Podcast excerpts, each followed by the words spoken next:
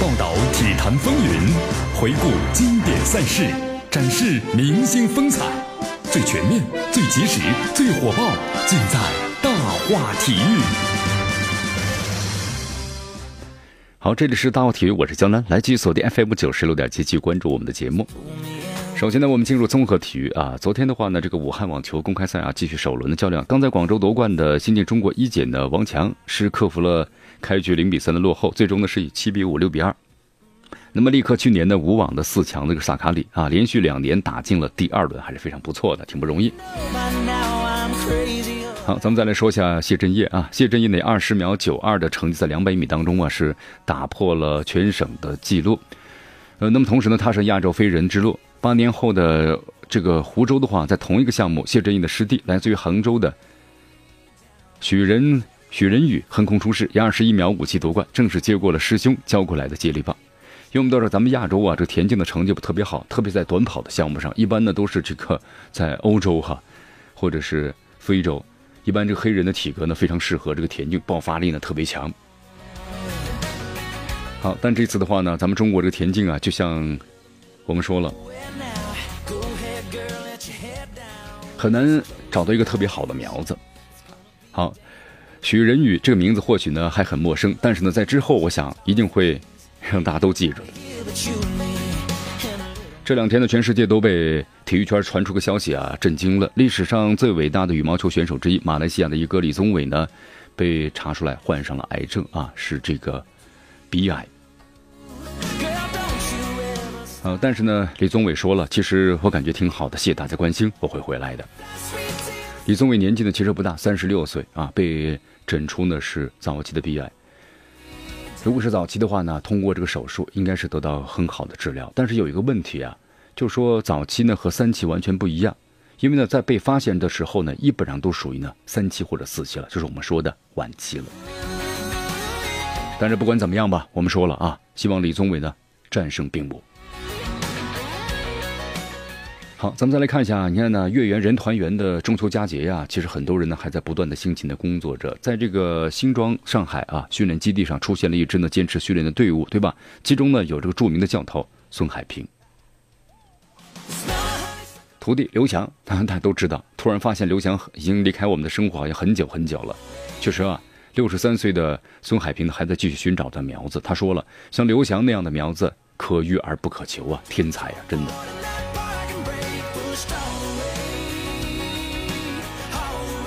好，以下咱们进入足球时间啊，我们一起来前瞻一下这个中国足协杯。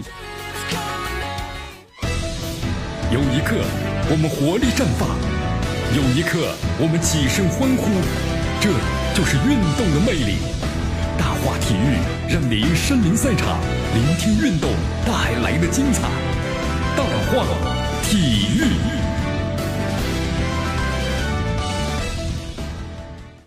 好，这里是大奥体育，我是江南，来继续锁定 FM 九十六点七，继续关注我们的节目。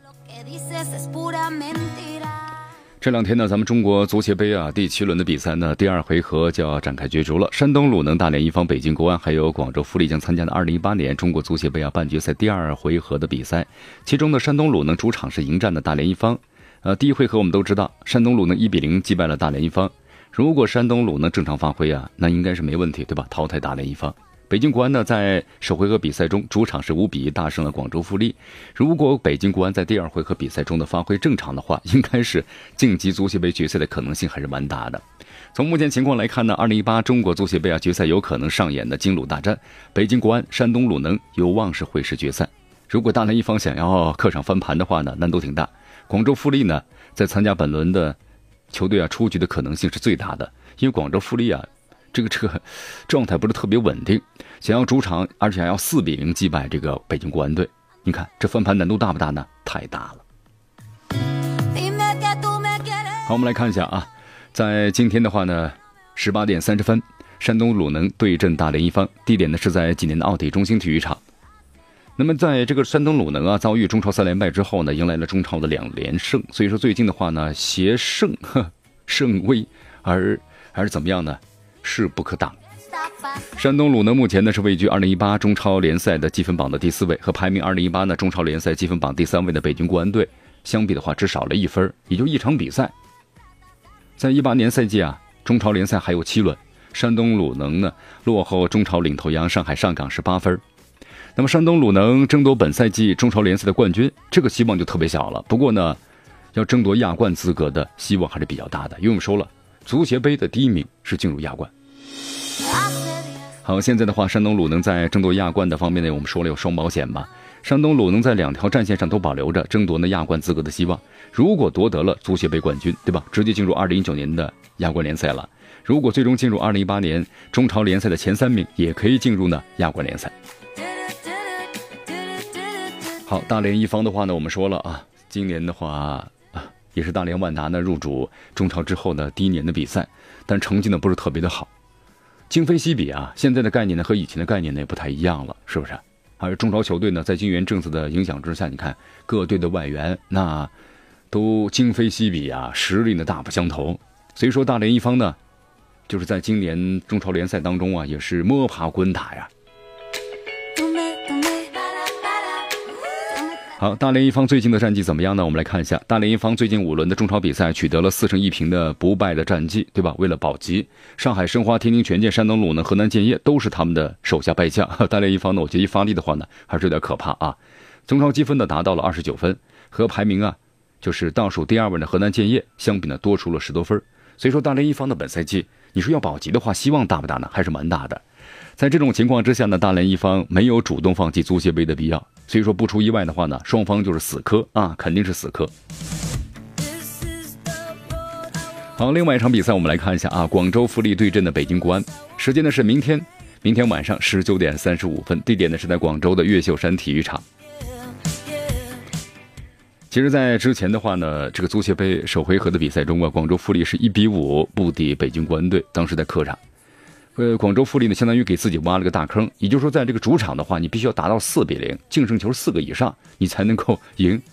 嗯，但这个困难大不大呀？太太大了。广州富力这个防守啊，确实很糟糕啊。你看这防守不好的话呢，付出了沉重的代价。你要主场呢填坑，对吧？四个球难度太大了。广州富力攻击力呢确实比较强，但是防守呢和攻击力一样，怎么样呢？不过是不是一样？是相反啊，太弱了。北京国安队呢，争夺本赛季中超联赛冠军的希望呢有，但是呢，相对来说又比较小了。足协杯的冠军呢，是北京国安呢本赛季最有拿到的冠军，但前提是北京国安要晋级足协杯的决赛。对于这个北京国安来说呀，你在足协杯第二回合比赛中客场丢三个球。还能够晋级足协杯的决赛。虽然广州富力呢翻盘的难度非常大，但是作为北京国安队啊，不能够掉以轻心，是不是？我们说了，踢球就是这样嘛，你盲目乐观呢，有时候就会葬送了一个大好的局面。因为之前的话，中超联赛中呢，北京国安队二比三还不敌贵州恒丰。虽然恒丰呢是要保级啊，但是我们说了，北京国安队你看有应有的素质啊。随着北京国安队呢，有的时候就轻敌了，对吧？轻敌往往会带来呢意想不到的结果。好，足协杯历史上呢有过多次的翻盘，一个典型例子，就能给大家介绍一下吧。就广州恒大去年淘汰的广州富力，是不是？当时呢上演的是广州德比，第一回合呢广州恒大二比四不敌广州富力，回到主场之后呢火力全开，最后结局是七比二，这个大比分，也广州富力都懵了，是吧？真的是懵了。所以说，广州富力能不能够创造奇迹呢？咱们拭目以待吧。我们来看一下这个各队的准备情况啊。呃，李霄鹏，李霄鹏的话，作为鲁能的主教练，他说了，联赛之后啊，球队在恢复中，刚刚比完联赛，没有准备啊。呃，我们其实呢，还把自己先踢好吧。对于今天的比赛，李霄鹏坦言呢，足协杯是今年呢对于全队来说最重要的比赛之一。联赛的足协杯的杯赛呀，非常的密集。队员们呢正在体力的恢复中，其实要做好自己啊。大连一方呢现在是已经保级，就是无保级压力了。对足协杯肯定会拼全力的。所以李霄鹏就说了，进前四没有一个队伍会放弃的。现在的一方和以前的一方完全不是一支队伍，赢了很多强队。那么我们最重要的是自己，就是要战胜自己，把自己的水平发挥出来。好，王彤呢也表示啊，他说现在呢。都正在进行恢复，比赛呢比较紧，天气呢没那么热了，体能不是特别大的问题。第一回合一比零呢不是非常保险，希望呢在比赛中拿下比赛。对于自己啊作为后卫或者是后腰的位置呢，那么均会呢欧洲的一流球员的挑战。对此的黄铜认为啊，团队最重要的是防守，不仅是个人的，是团队的什么呢？协作能力不是个人呢要突出，争取不丢球，而且呢要取得进球。啊，咱们再来关注一下一方吧啊，一方的话呢，其实现在的也有很多的优势，是不是？最后七轮拿三分就靠岸了，就保级上就没什么压力了。同时还有三个主场，同时这段时间呢，一方也是积累了非常多的信心。你看，在这个二比一战胜上海申花的比赛中啊，穆谢奎独中两元为球队呢锁定三分，立下了汗马功劳。呃，赛后采访时呢，特别谈到了，呃，穆谢奎呢这样说，他说联赛呢还有七轮没有结束。大连一方呢，虽然是保级形势还是挺不错的，但彻底呢还没有上岸，所以呢我们不敢松懈。作为外援有这样的看法，确实难能可贵啊，不错不错。好，同时呢，达鲁能他们也特别谈到了，有选择更需要是有决心啊，力拼吧，你不力拼是肯定不行的。第二呢，锻炼球员啊，虽然说球队呢基本已经是中超联赛的保级上岸了，但是毕竟还没有彻底安全。所以说这个抉择呢，要看主教练就是舒斯特尔怎么去做了。好，目前保级形势呢，大连一方已经占据了先机，但是呢，我们说了，还是要怎么样的，努力打好后面的每一场比赛，否则的话呢，一失足成千古恨呢。那么在之后的话，大连一方还会遇到贵州恒丰，而且呢，某种程度来说，还有可能决定别人的保级命运。好朋友们今天的节目到此结束我是江南咱们明天见。